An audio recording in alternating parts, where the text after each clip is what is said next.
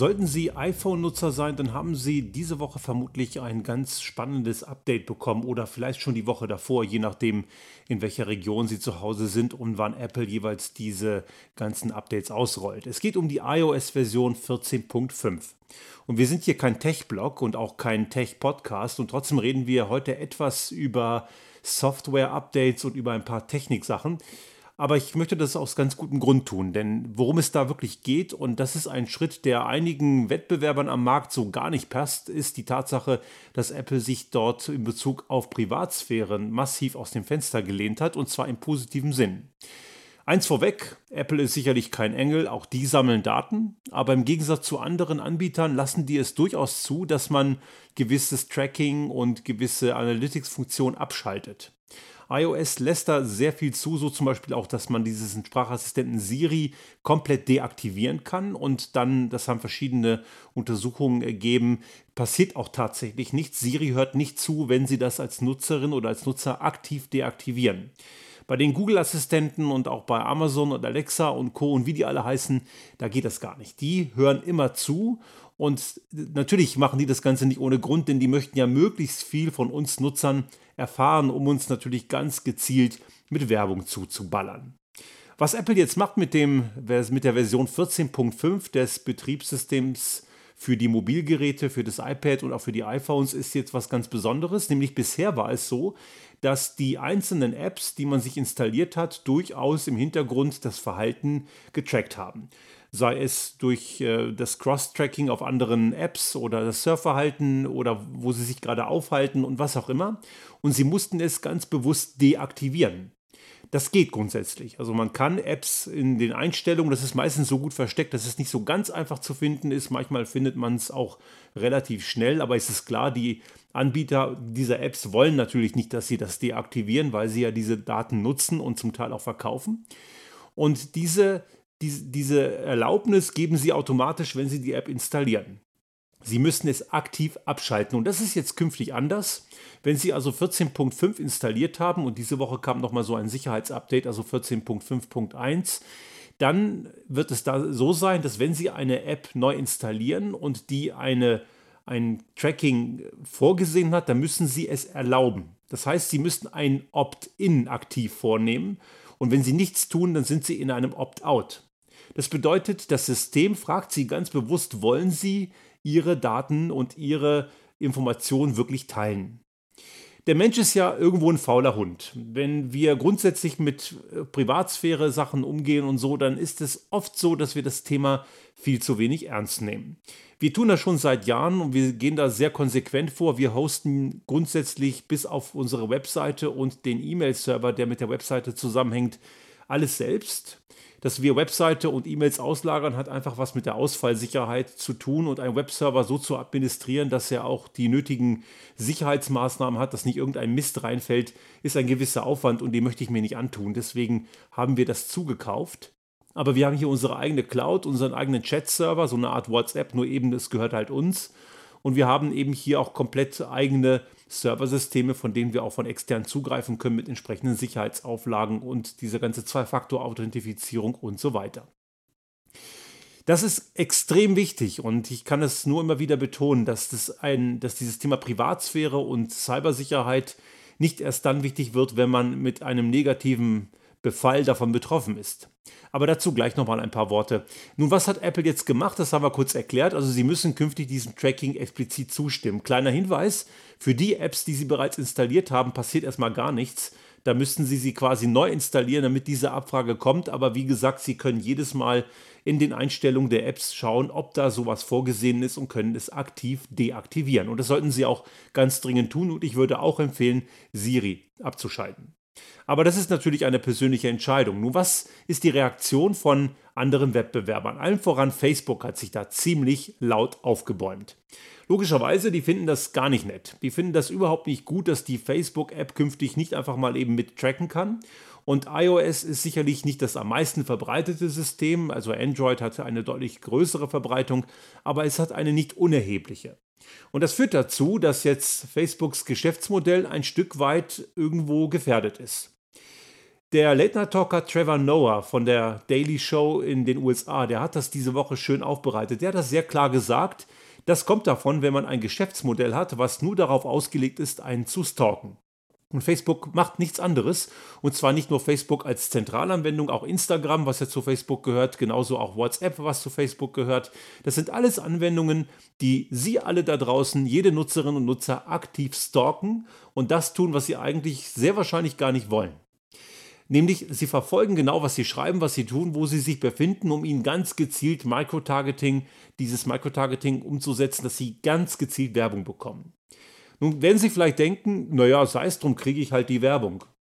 Das ist allerdings sehr perfide, denn Facebook macht jetzt eine Kampagne, die Ihnen suggerieren soll, dass wenn Sie keine gezielte Werbung mehr bekommen, dass Sie da ja gar nicht wissen, was Sie eigentlich wollen. Also Sie suggerieren Ihnen, dass Sie als Anwenderin oder Anwender Microtargeting-Werbung wirklich brauchen würden. Mal ehrlich, wer braucht das schon?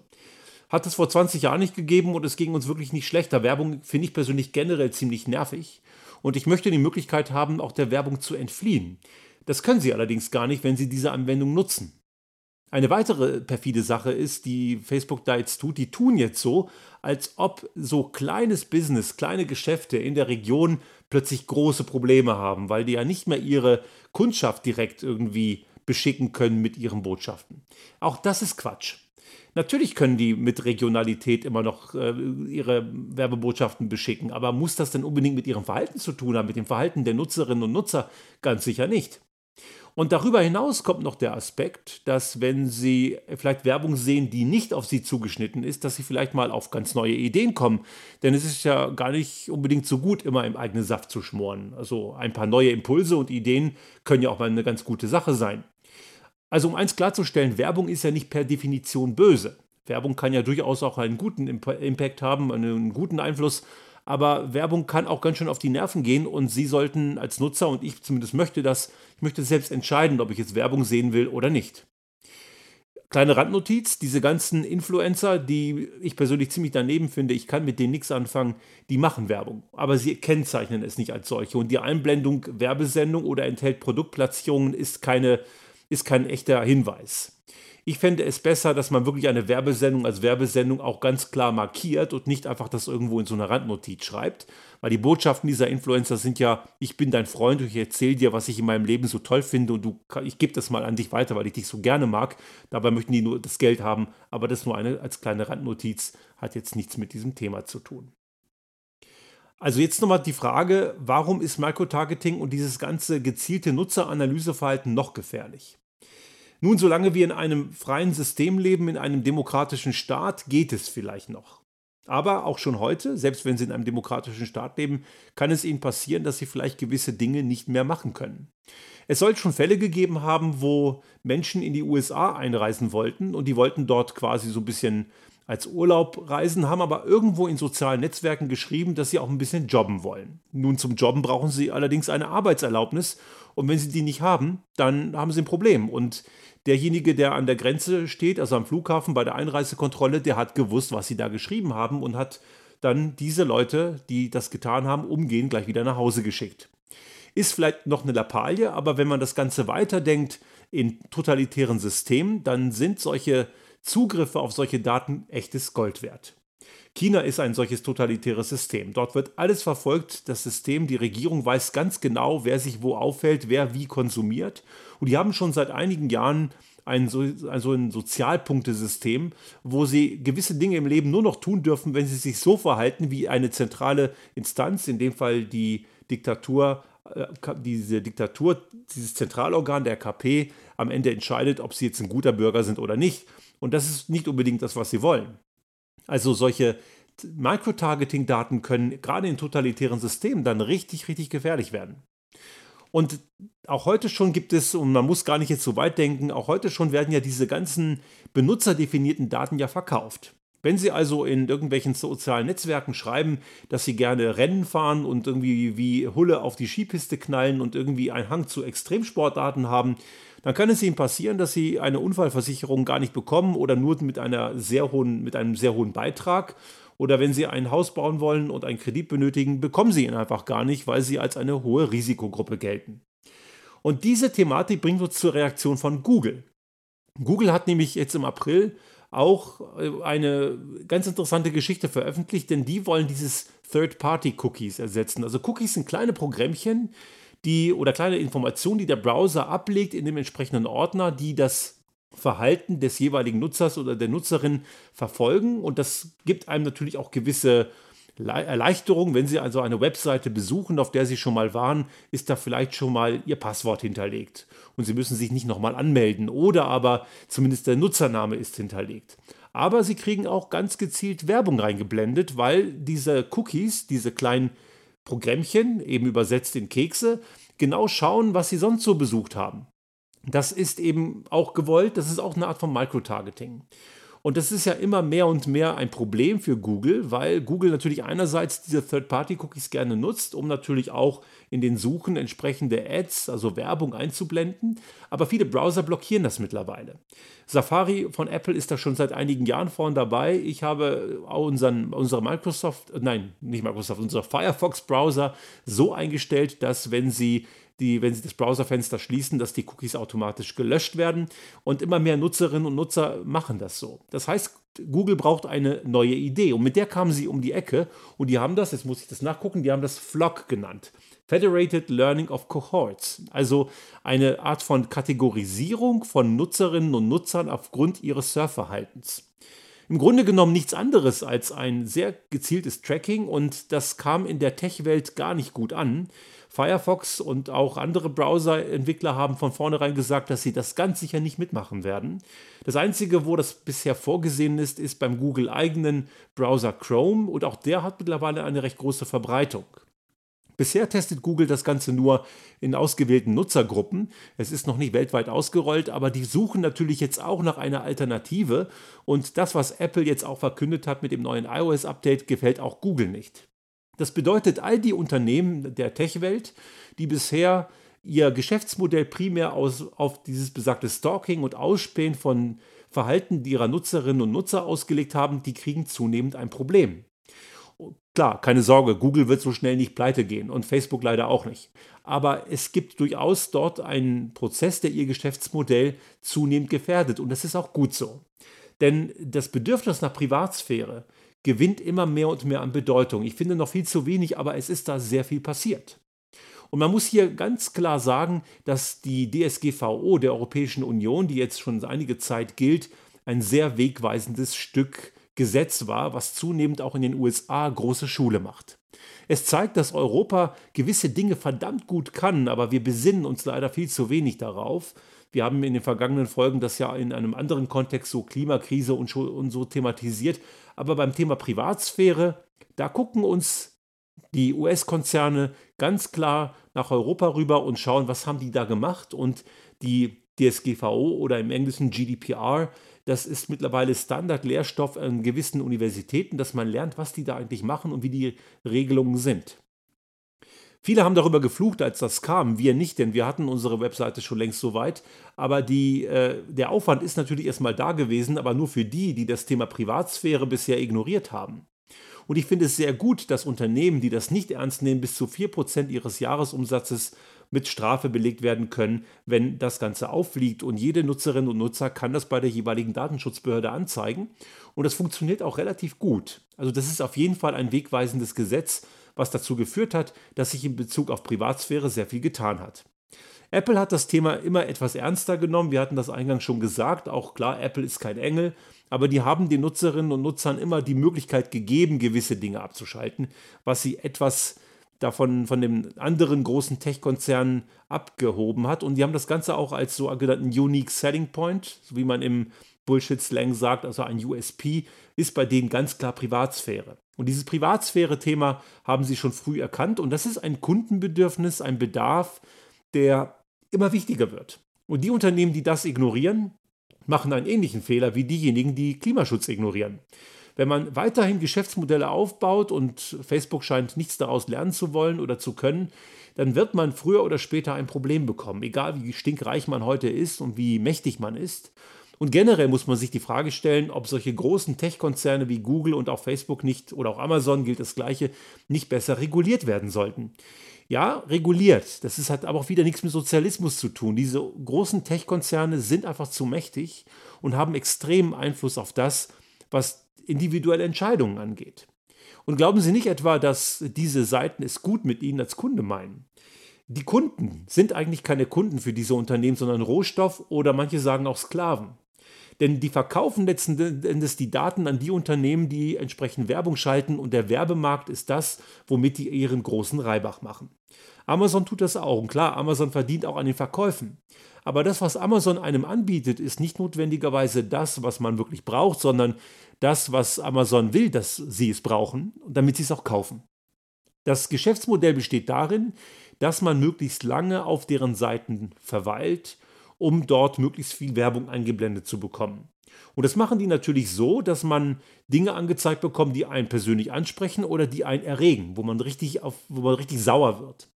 YouTube zum Beispiel macht das sehr geschickt. Man kriegt manchmal irgendwelche Videos vorgeschlagen, wo YouTube in der Erfahrung weiß, der Algorithmus weiß, dass sich Leute darüber aufregen. Ich habe mich lange Zeit gefragt, schon vor einigen Jahren, warum kriegt jemand wie ich der weiß Gott nicht rechtsextrem eingestellt ist. Im Gegenteil. Warum kriege ich dann irgendwelche Videos von FPÖ TV oder von, von der AfD an, angeblendet als recommended for you? Ganz sicher nicht für mich. Ich kann mit diesen ganzen Faschisten nichts anfangen. Aber YouTube tut das deswegen, weil die hoffen, dass ich es mir trotzdem angucke und mich dann darüber aufrege. Und die Leute, die sich darüber aufregen, die posten halt relativ häufig, kommentieren und interagieren und kommen auf weitere Videos und können dann zum Teil Stunden vor dieser Dattelkiste verbringen. Funktioniert bei mir nicht, Gott sei Dank, aber bei vielen funktioniert das. Und dieses lange Verweilen auf solchen Plattformen und eben Facebook macht das Gleiche, deswegen äh, machen die das, damit diese Werbung immer weiter gezeigt wird.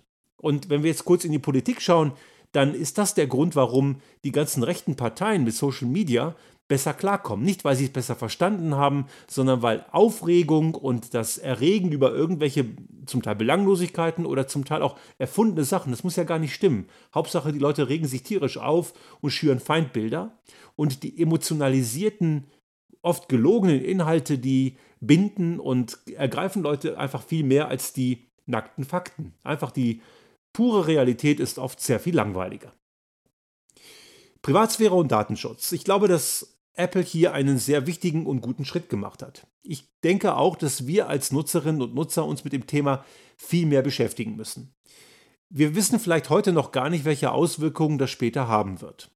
Und da sind auch die Eltern gefragt. Ich sehe immer wieder irgendwelche Fotos im Netz, wo Eltern ihre Kinder irgendwie völlig offen irgendwo auf irgendwelche sozialen Medien ablichten und jeder kann es sehen. Und das ist besonders bedenklich, denn diese Kinder können noch nicht aktiv entscheiden, ob sie das wollen. Das entscheiden in dem Fall die Eltern und die Eltern wissen nicht, was sie da machen. Und einige Leute sagen mir immer wieder, die sind ganz froh, als sie damals zur Schule gingen. Ich bin in, ich habe 94 äh, Abi gemacht. So in der Zeit, da gab es noch gerade mal so die Anfänge von Internet und es gab es recht kein Social Media. Und einige aus der Zeit sagen mir so, die mit mir zur Schule gegangen sind, Mann, bin ich froh, dass es damals kein Social Media gab, dass man die ganzen Saufbilder nicht im Netz alle sehen kann. Das Netz vergisst nichts. Was einmal drin ist, geht nie wieder raus. Und das muss man sich immer wieder klar machen, dass man selber immer Spuren hinterlässt und dass man mehr oder weniger transparent wird. Es ist natürlich auch illusorisch, sich gar nicht am Leben im Netz zu beteiligen. Jemand, der dort gar nicht auftaucht, ist auch eigenartig. Es gehört heute zu unserem Leben dazu und Internet und soziale Medien haben durchaus auch ihre positiven Seiten aber sie haben eben auch viele Schattenseiten. Ich bin überzeugt, dass ein Vollhonk wie Donald Trump oder in Österreich einer wie Sebastian Kurz nie in Regierungsverantwortung gekommen wären ohne Social Media. Denn wenn man nichts kann, kann man natürlich durch Social Media und solche Marketingmechanismen extrem gut die größte Inkompetenz noch als irgendwie fähig verkaufen und im Zweifelsfall irgendwelche Feindbilder schüren. Und die Fans, die dem folgen, die fallen drauf rein und glauben den ganzen Quatsch. Und sie finden im Internet jeden noch erdenklichen Blödsinn. Wenn Leute sagen, als Beleg, dass ihre Aussage stimmt, ja, steht im Internet, mussten mal googeln, dann zeigen sie, dass sie keine Ahnung von Medienkompetenz haben. Im Internet steht ziemlich viel Quatsch. Man sagt so circa 80 bis 85 Prozent der Inhalte im Netz sind entweder komplett gelogen, richtig falsch oder zumindest stark verzerrt. Und der Rest hat irgendeinen Funken Wahrheit. Und das ist keine sonderlich gute Bilanz. Einige der frühen Tech-Entwickler der der Frühzeit des Internets, so aus den 80er Jahren. Das Internet ist ja schon sehr viel älter, in den spät 70er, früh 80ern ursprünglich mal in Genf entwickelt. Ist eigentlich eine europäische Erfindung, aber so die amerikanischen Tech-Pioniere, die in den späten 80er, früh 90er Jahren aktiv waren, das sagen viele heute, das ist nicht das geworden, was wir wollten. Man hat gedacht, das ist die freie Welt, wo jeder sich frei äußern kann, wo man miteinander lernt, kollaboriert und ja, das hätte es werden können. Aber da der Mensch eine gierige und keine sonderlich weitreichend denkende Spezies ist, ist es das nicht geworden. Und einige dieser frühen Pioniere sagen heute, das gab im Wilden Westen unter den größten Gaunern noch gewisse D Themen, gewisse Dinge, die man, wo man klar sagte, das macht man nicht. Diese Einstellung, das macht man nicht, das ist im Internet komplett ausgefallen, es gibt es nicht. Einige tun alles, solange es entsprechend Umsatz bringt. Wir als Nutzerinnen und Nutzer, wir können aber Verantwortung übernehmen und wir können zeigen, dass diese Tech-Konzerne sich nicht alles erlauben können. Das Thema DSGVO und Datenschutz hat viel an Fahrt gewonnen, auch durch viele verschiedene Protagonisten. Ich möchte hier nur Max Schrems erwähnen, ein Österreicher, der Jura-Absolvent ist, der ist bekannt geworden dadurch, dass er mal gegen Facebook geklagt hat und der ist da sehr engagiert zum Thema DSGVO und Datenschutz und Privatsphäre. Sehr lesenswert, was er so schreibt und was er so, was er so raushaut. Und äh, er ist aber nur einer von vielen Protagonisten. Und ich möchte grundsätzlich jeden dazu auffordern, darüber nachzudenken, was man im Internet tut und was man vielleicht besser lassen sollte.